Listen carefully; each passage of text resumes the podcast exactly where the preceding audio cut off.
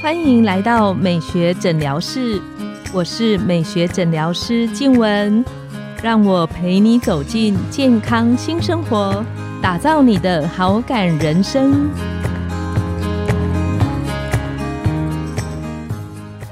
欢迎光临，我是你的美学诊疗师静雯，让我陪你练习好感人生，走进健康新生活。今天我们很开心邀请到一日生活的高伟成副总经理。那我们请副总跟线上的听众打个招呼。嗨，大家好，黄医师好，我是一日生活高伟成。我们知道，就这几年呢，一日生活它在很多公益的活动里面都有很多的参与。是是。那这里面其实有很多都是副总当领头羊在带领大家。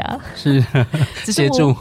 我我比较想知道，就是在你的工作生活里这么忙碌的步调中，为什么还愿意播出这么大？的时间跟心力去投注在公益生活的这一块。一日生活，我们从植物开始跟客人分享植物在生活中的美好，精油在生活中的美好，这样子。那后来我们又加入了艺术，让艺术走入生活，好让。整个美学在生活的每一天都可以很真实的去体现，这样。那至于公益的这一块，其实我觉得应该是我我很幸运，我们公司现在四十六年了，那一日生活已经二十二年，在公司也就二十二年。进公司的时候，其实公司已经开始有很好的这样做公益的风气。为什么会这样的风气？然后或者我自己为什么会喜欢？其实我自己是相信人性本善的，嗯，那人都是善良的，只是你不一定有那样行善的机会。我们以前的所谓的行善，可能是在捷运口。支持卖饼干的孩子啊，或者是呃坐公车的时候扶老人家那样的过程，其实都会让我们觉得开心。那后来进到公司，我应该回想到是第一次跟着设计师去做公益的时候，那那次是在淡水一个安养中心。安养中心就是你知道，就是行动不便的老人家长辈啊，哈，或者是智能上已经不是这么完整的长辈，那头发还是会长长，那他可能长期卧床，他没有办法出来。我是跟着设计师去那样子安养中。中心去帮我们做剪头发，那剪的我们不会剪啊，所以我们就帮忙扫地啊，帮忙扶着病人。有时候病人的行为举止不是这么的自主嘛，嗯嗯，帮忙扶着，让设计师比较好操作。那第一次去会不会害怕？会紧张，会紧张，对不对？那 从害怕到当你扶了第二位、第三位的时候，你看到设计师剪完那个人的头发，然后那个人躺在床上，可是他笑出来了，嗯，他的开心，他的开心，其实你会很感动，你有能力去做这样子的事情。所以到了第二位、第三位的时候，其实你的手不会怕了，你的心不会怕了，你觉得那是很开心的。等到那一天的三个小时结束之后，你会发现你那个心的那个满足感跟踏实感是很真诚的、很饱满的，是很真实的，是很真实的。所以那时候会让让你开始思索说：，哎，其实我们到底是获得比较快乐，还是付出比较快乐？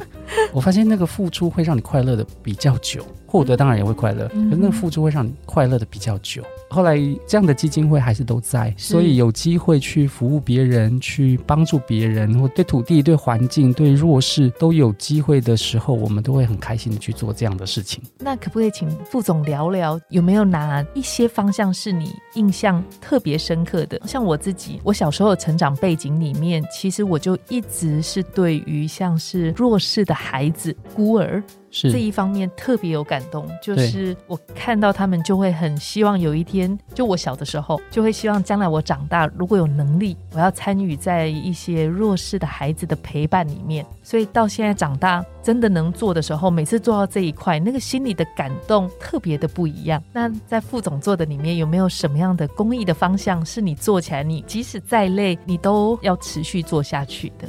在规划整个公益的执行上面哈，我们有各种不同的面向嘛哈，是，所以有的是对土地。对吧？有的是对努力耕作的自然小农们，好，那小农们他很会做很好的菜，对身体对环境很好，可是他不一定会卖这一块。那当然还有也有对呃弱势的孩童，嗯哼，对于呃智能发展比较延缓的孩童，我刚刚讲到的一些养老院里面的长者，是是，我们自己在做规划的时候，会带着伙伴去不同的面向去做努力。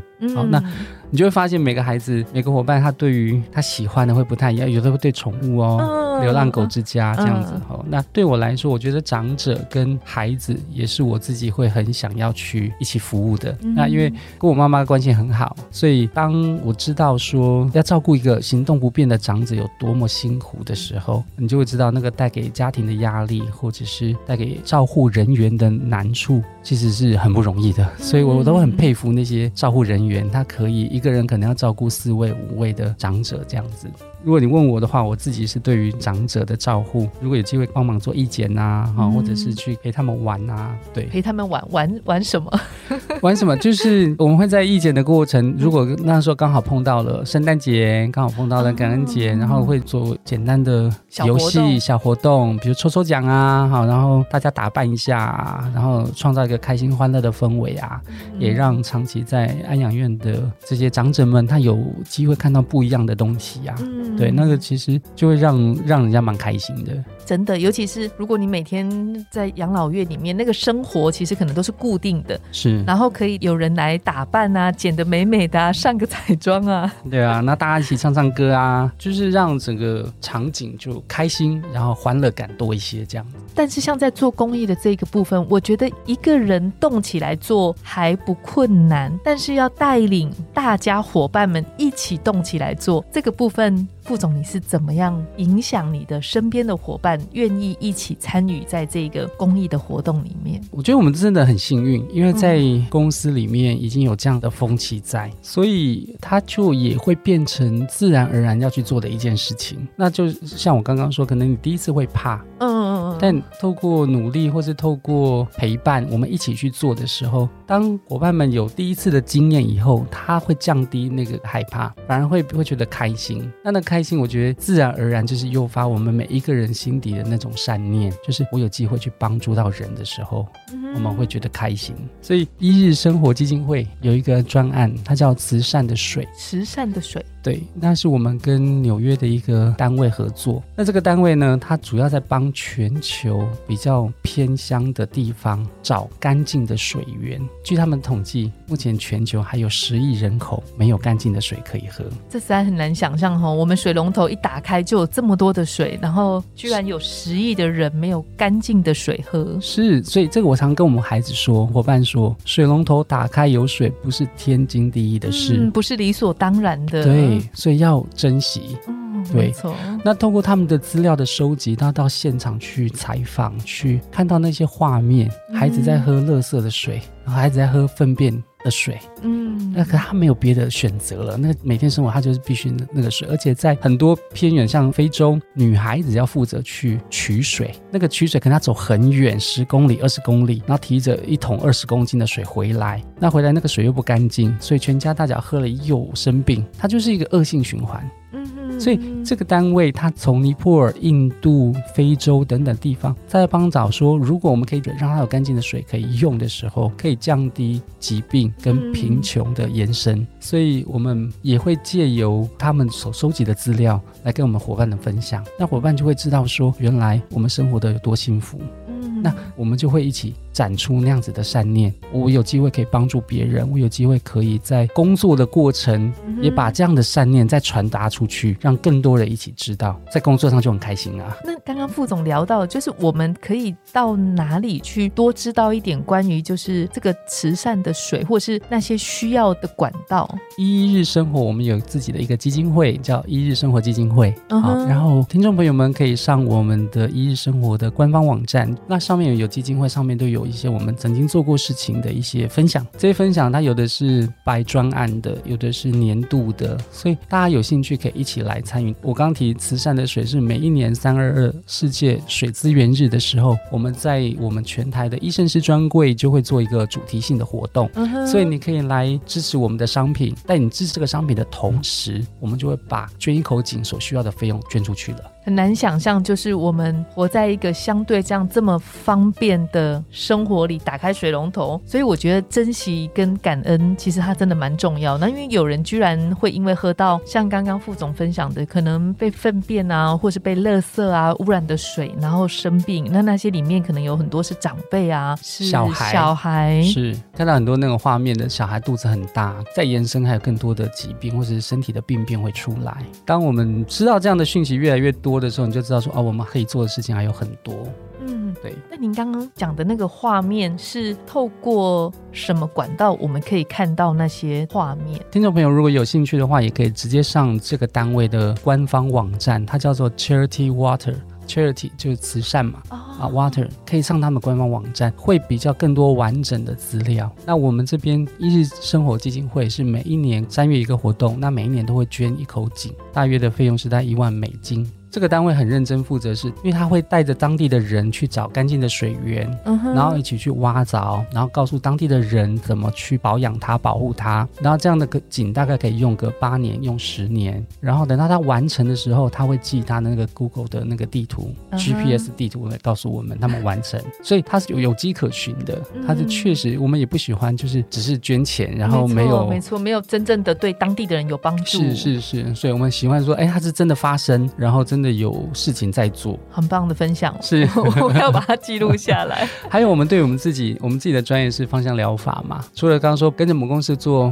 帮病人剪得漂漂亮亮、干干净净之外，我们也有长期在资助安宁病房。那安宁病房，你知道，就是比较末期的病患，可能在那个当下，药物对他来讲也比较没有效果，对，帮助也不是那么大。嗯，可是如果透过精油让他闻的比较舒服，或者是透过薄荷让他降低一点疼痛的感觉，在那个当下就可以有帮助。你知道吗？有一天呢，有一个女性的客人就到我们柜上来，她就指定要找。蔚蓝海岸，这支我们的复方精华。然后我们的伙伴就说：“哦，那蔚蓝海岸，我们是你自己要想要的吗？”然后说：“哦，我要买给我先生。”那我们伙伴说：“哦，是啊，是先生喜欢的。”那个小姐说：“对我先生很喜欢蔚蓝海岸的味道，但他过世了。”当下大家也愣了一下嘛，哈啊，原因是这样，因为先生生命的末期是在安宁病房度过的。嗯那在身体很痛苦的时候，他只要闻到未来海岸的味道，就会比较放松一点。所以当他过世之后，太太来到我们柜上，想要再把这支气味，他知道是我们支持那个安宁病房，所以他就来支持来找这个气味，让他再想念他先生，然后也送给他自己这样子。所以你知道，其实。气味或者精油，我们在运用我们的专业，又可以工作的同时，又可以做到公益，又可以帮助人，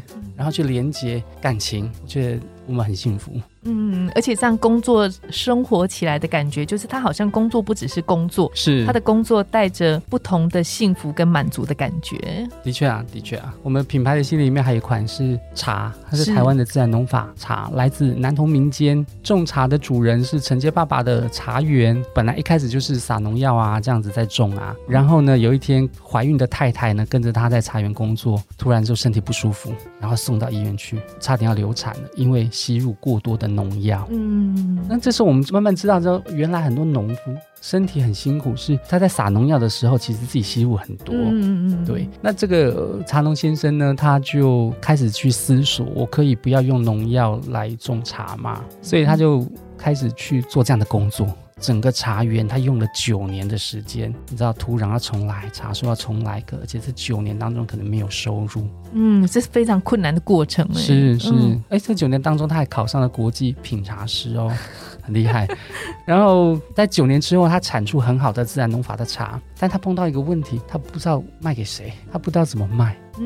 在当时，我们公司的主管他知道这个讯息，然后跟他聊天，然后也开始去参与他的农作之后，发现因为我们自己有品牌，我们自己有通路，我们可以来做这样的帮忙，所以我们就把它茶在做规划，然后再开始重新把它上市来销售。其实这也是一种公益的延伸哦。是啊，是啊，是啊，是啊。然后又可以把很好的产品分享给身边的朋友。对，尤其当你喝那个自然农法的茶的时候，你会发现它或许不是像一般我们知道的茶的那种浓郁或者什么。可是它的香气跟它的那个回甘程度是非常非常特别的气味的，而且然后我们开始用很多台湾的不同的花朵或者是植物姜啊等等去跟茶做配合，就开始很多不同的复方的茶出来，然后你又可以支持台湾的。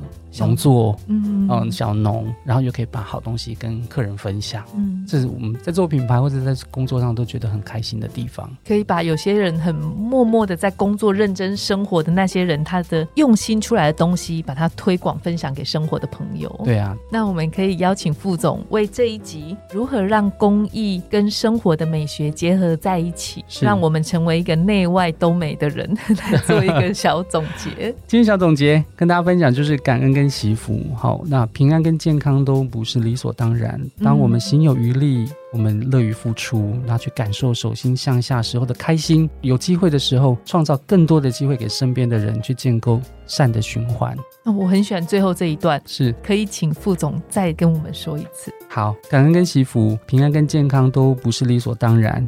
然后，当我们心有余力的时候，我们乐于付出，去感受手心向下的开心，在更有机会的时候，去创造更多机会给身边的人，建构善的循环。很棒哎，创造机会给身边的人，是，就是我们带着伙伴一起啊，好，然后带着让更多人认识这些对环境、对土地、对弱势都很认真的伙伴们，一起分享这样子。真的，我们其实行有余力，是很有机会参与在创造那个善的循环里面。是是。今天我们的节目就到了尾声，那非常开心这一集的分享，拥有好感人生就从今天开始，每周一、三、五晚上十点，带你从日常的好感练习，共创健康美学新生活。美学诊疗室，我们下次见，拜拜，拜拜。